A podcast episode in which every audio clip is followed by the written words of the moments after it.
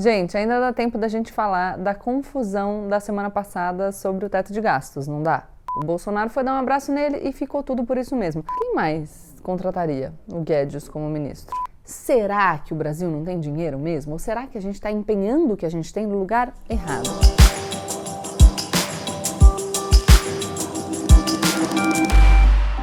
Oi, gente! Como eu sempre digo, a partir de agora, menos emoção e mais razão. Aproveita, já se inscreve no canal, deixa o seu like e compartilha esse vídeo com seus amigos. E Bolt, o Bolt está reagindo a um barulho. Fala para as pessoas curtirem, se inscreverem no canal, cara. Gente, ainda dá tempo da gente falar da confusão da semana passada sobre o teto de gastos, não dá? Eu acho que sim, porque esse assunto é super importante e ele vai voltar já já para a pauta, confia em mim. O bom é que a gente já vai ter refletido sobre isso antes de ter aquela reação visceral ao próximo absurdo. O nosso menos emoção e mais razão de todo dia. Vamos dar uma breve recapitulada nos últimos episódios. O Paulo Guedes, o antigo posto Ipiranga, o antigo superministro da Economia do governo Bolsonaro, o antigo economista liberal da Universidade de Chicago, decidiu ceder aos anseios eleitorais de um presidente desesperado para aumentar sua popularidade e jogar para o alto um dos pilares da política de austeridade fiscal que ele defende. Ele, o Paulo Guedes, no caso. O nosso protagonista, o personagem principal aqui desse trecho da novela, o dono da offshore, ele foi derrotado. Vendeu tudo o que ele sempre disse acreditar, abriu mão das próprias crenças em troca de tentar reeleger o chefe. Um fim triste. Um fim triste um fim melancólico. Os seus amigos do mercado financeiro ficaram muito nervosos com a possibilidade de vir aí uma gastança pré-eleitoral, a bolsa de valores despencou, o dólar subiu e a Faria Lima ficou bem chateada. Nenhum patinete foi visto naquela quinta-feira. Surgiram até rumores de que o Guedes teria encontrado algum bril onde ele nunca teve e pedido demissão, mas não rolou. O Bolsonaro foi dar um abraço nele e ficou tudo por isso mesmo. Tem gente que se vende meio barato, tendo em vista que esse é um governo que está indo bem mal das pernas. Mas também né, fiquei aqui pensando, achando que ele tem. Quem mais contrataria o Guedes como ministro? Brincadeiras à parte e, e lambidas aqui à parte, eu não, tô, não tô aqui para defender sem qualquer ressalva o teto de gastos, para dizer simplesmente que o aumento do auxílio às pessoas mais pobres teria consequências terríveis para a saúde fiscal do Brasil.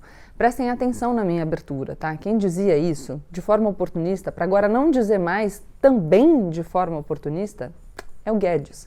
O que eu quero hoje é que a gente pondere com atenção alguns aspectos desse debate.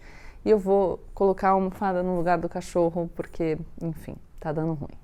No começo da semana passada, o governo federal disse que ia anunciar um novo programa social, o Auxílio Brasil. Seriam 400 reais mensais para 16,9 milhões de pessoas. Esse programa vai incorporar o Bolsa Família, aumentar o valor do benefício e a quantidade de beneficiários. Seria um alívio bem-vindo para milhões de famílias pobres no Brasil que sofreram tanto na pandemia e ainda estão tentando se reestruturar.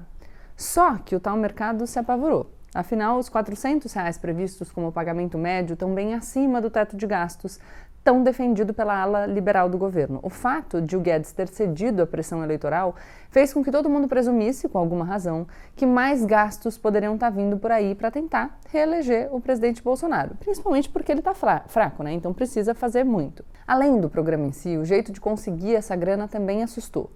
No início, Guedes afirmou que o governo deveria pedir uma dispensa de, para despesa fora do teto, um waiver de 30 bilhões, ou até antecipar uma revisão da lei do teto de gastos de 2026 para agora. Outros economistas afirmam que o valor fora do teto poderia ser ainda muito maior. Com esse clima azedo, quatro altos funcionários do Ministério da Economia pediram demissão na quinta-feira passada, dentre os quais o Bruno Funchal, secretário do Tesouro e Orçamento. Além desse rompimento da barreira psicológica e constitucional do teto de gastos, os atores do mercado preocupados com a saúde fiscal do país temiam que, quando o valor chegasse ao Congresso, ele aumentasse ainda mais. O que foi, aliás, o que aconteceu. O governo negociou com o Congresso um espaço de 83,6 bilhões a mais para despesas adicionais em 2022 a medida foi aprovada dentro do texto base da proposta de emenda à Constituição dos precatórios, votada pela Comissão Especial da Câmara dos Deputados. Notem bem aí que o governo conseguiu o espaço com o Congresso, um governo que diz que nunca consegue nada porque ninguém deixa ele fazer nada. Bom, mas então vamos lá. Primeiro, vamos tentar entender o que, que é o teto de gastos, onde vive, do que se alimenta, por que ele existe. Para começar, embora seja uma emenda à Constituição e por isso ela precise ser cumprida, já vale dizer que o teto sempre foi uma medida polêmica. O teto de gastos foi incluído na Constituição Federal em 2016, durante o governo Michel Temer, e tem previsão para durar 20 anos. Na época, o Brasil estava no meio de uma das suas crises econômicas mais graves, da qual, aliás, a gente não conseguiu ainda se recuperar. O objetivo do teto era controlar as despesas do governo e, com isso, tentar controlar a inflação. A ideia a ideia, a ideia era que se o governo tivesse um teto de despesas, os atores econômicos poderiam se organizar melhor, com a confiança de que a economia não seria desestabilizada por gastos excessivos do maior ator econômico de todos, o próprio governo. Quem acredita na importância de uma gestão fiscalmente responsável é, e dessa maneira, acredita desse jeito, vê o controle das despesas públicas como forma de atrair investimentos privados, manter os juros baixos, controlar a inflação e equilibrar as contas públicas. Além de manter os gastos dentro do orçamento do país, o teto deveria também ajudar a manter a confiança dos investidores no compromisso do país com a responsabilidade fiscal. Sem essa regra, a taxa básica de juros, a Selic, poderia subir ainda mais porque o risco de se investir no Brasil seria maior. Juros, como vocês sabem, é o preço do risco de pegar dinheiro emprestado e o credor, quem sabe, não pagar. Então, quanto maior o risco, maior os juros. Além disso, a inflação poderia ainda ficar mais alta, porque quando a demanda por produtos e serviços de uma economia aumenta muito, como acontece quando um ator tão grande quanto o governo começa a gastar muito dinheiro, o preço dos insumos aumenta junto. Não é só isso, mas isso também. Lembrem, se tem muita gente querendo comprar o mesmo produto, o preço daquele produto vai subir. E aí, fazendo só um parênteses, porque eu falei, não é isso. Vamos pensar na carne, por exemplo. Teve uma época que a gente estava discutindo o aumento da carne e eu cheguei a falar aqui no canal que a gente estava exportando mais carne. Então tem mais demanda pelo mesmo produto, esse produto vai para fora, porque vale mais a pena vender para fora, e o que sobra aqui sobe de preço.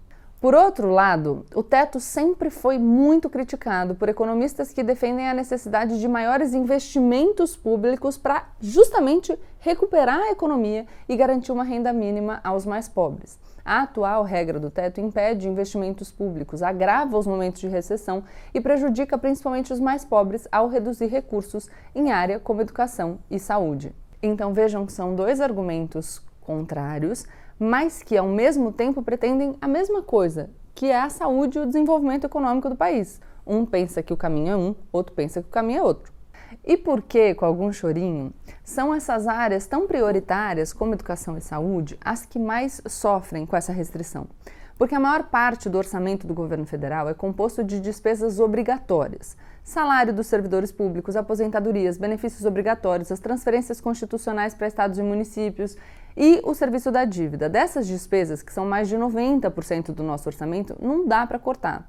Só dá para cortar nas chamadas despesas discricionárias, que são, na prática, todas as outras.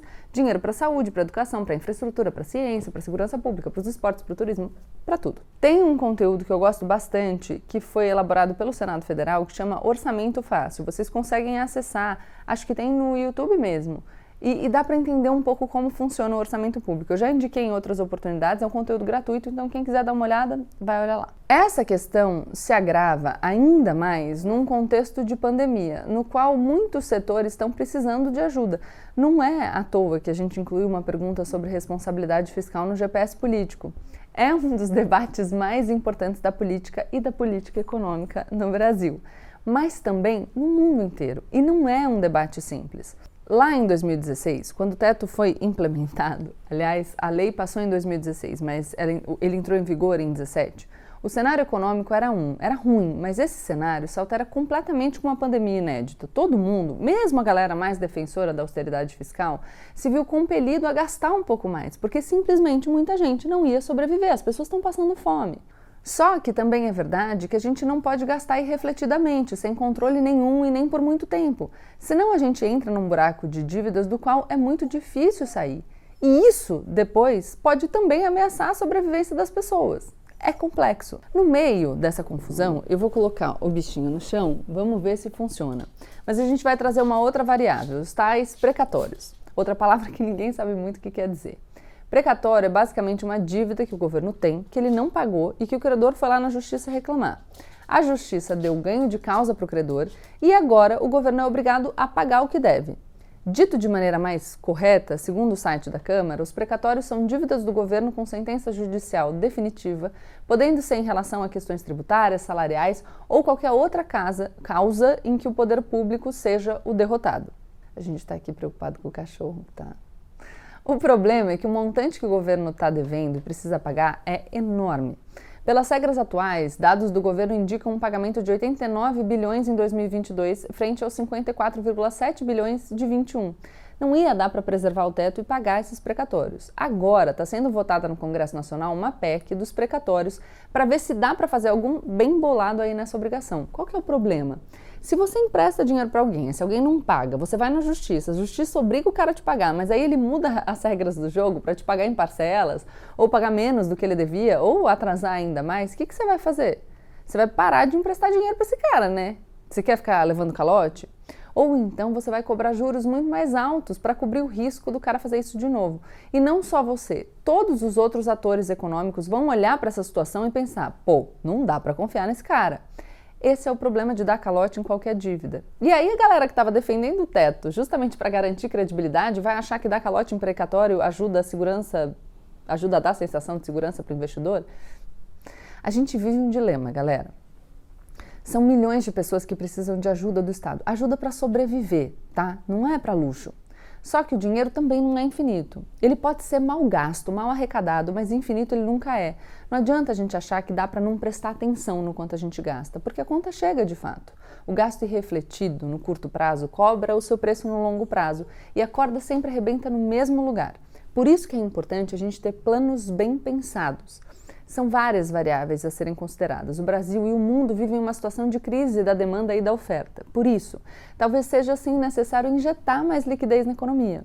Aliás, é bom lembrar que não são os 400 reais do novo Bolsa Família o problema real. Todo o dinheiro investido nas pessoas mais pobres volta para a economia em consumo, porque a pessoa pega esse dinheiro e compra comida para os filhos, material escolar, paga o aluguel.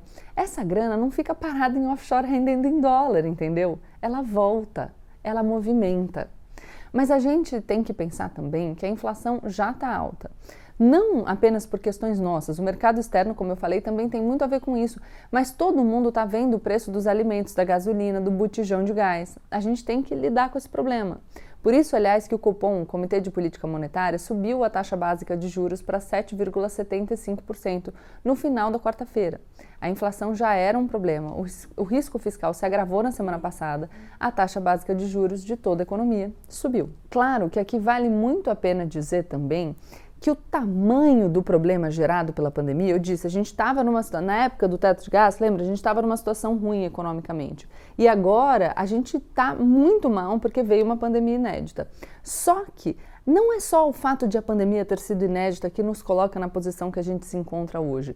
O fato de a gente ter lidado muito mal com a pandemia é, estendeu e aprofundou o nosso problema. O que é que isso significa? Se a gente tivesse um presidente que fez o que deveria ser feito, a nossa demanda por recursos seria menor. Se o presidente da República tivesse cuidado da pandemia como deveria ter cuidado, a gente teria demorado menos tempo para retomar as nossas atividades e, consequentemente, a gente teria um impacto na economia menor do que o que efetivamente aconteceu.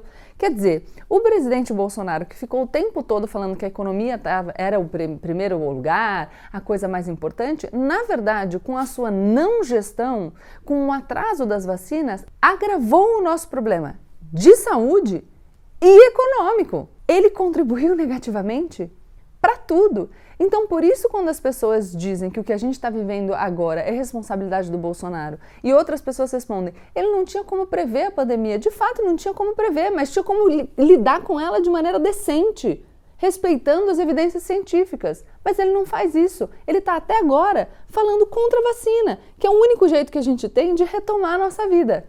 Sacaram? Tá, mas voltando aqui para o nosso tema, economia é uma questão muito complexa qualquer um que, que chegue para você dizendo que sabe exatamente o que tem que fazer, que é óbvio e que os outros não sabem de nada, provavelmente está falando besteira. Tudo é mais complexo do que a gente gostaria e tem um monte de gente querendo dizer que é simples e que dá para resolver tudo facinho, mas infelizmente não é assim. Não basta só dizer que vai resolver tudo o que está aí, mudar tudo o que está aí. O que a gente tem que pensar é: será que o Brasil não tem dinheiro mesmo? Ou será que a gente está empenhando o que a gente tem no lugar errado? Tem muitos grupos de interesse específicos com muito mais poder no Congresso e na política brasileira do que os 16 milhões de beneficiários do novo Bolsa Família.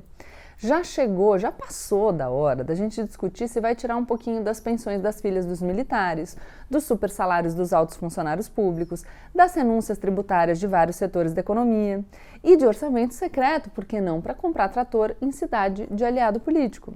Como eu disse, não tem dinheiro infinito, mas quais são as nossas prioridades? Será que a gente não teria que avaliar a efetividade das políticas públicas de renúncia tributária, por exemplo, para ver se está valendo a pena esse dinheiro que a gente não arrecada?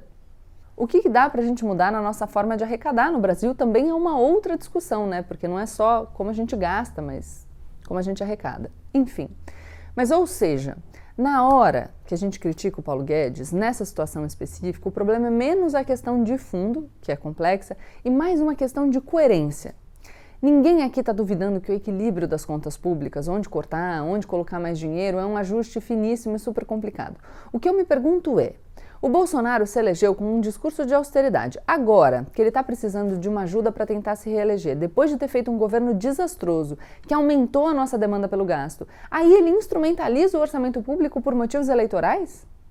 Porque cada um pode ter a sua visão sobre o teto, sobre o que tem que ser prioridade, mas não dá para a gente legitimar uma pessoa se eleger com um discurso A e depois, quando a coisa aperta, ela ir lá e fazer B.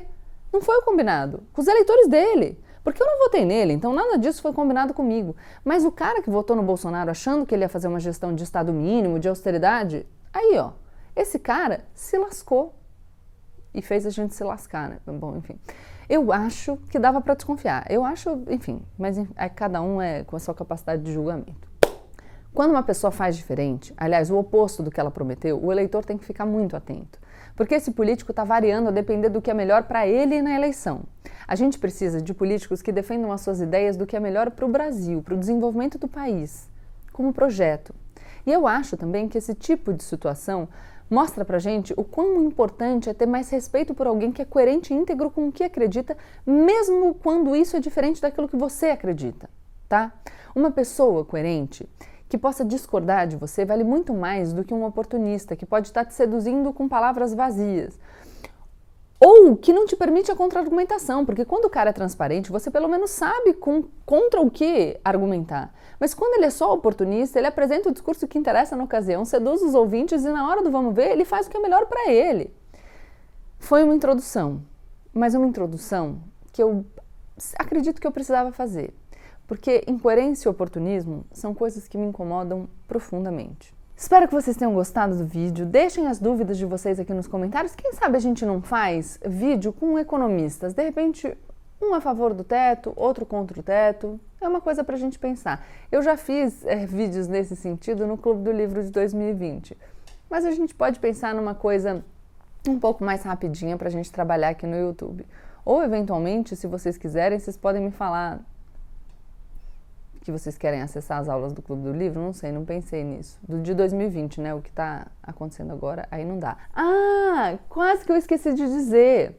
Nesse sábado, às 9h45 da noite, estreia o meu novo programa na CNN, o Aprioli, um programa de entrevistas com convidados super especiais. Eu conversei com Anitta, com Preta Gil, com Marcelo Taz, com Douglas do Vôlei, com Jamila Ribeiro, com Lázaro Ramos, com Tiago Negro e com Julia B. Eu tenho certeza que vocês vão adorar.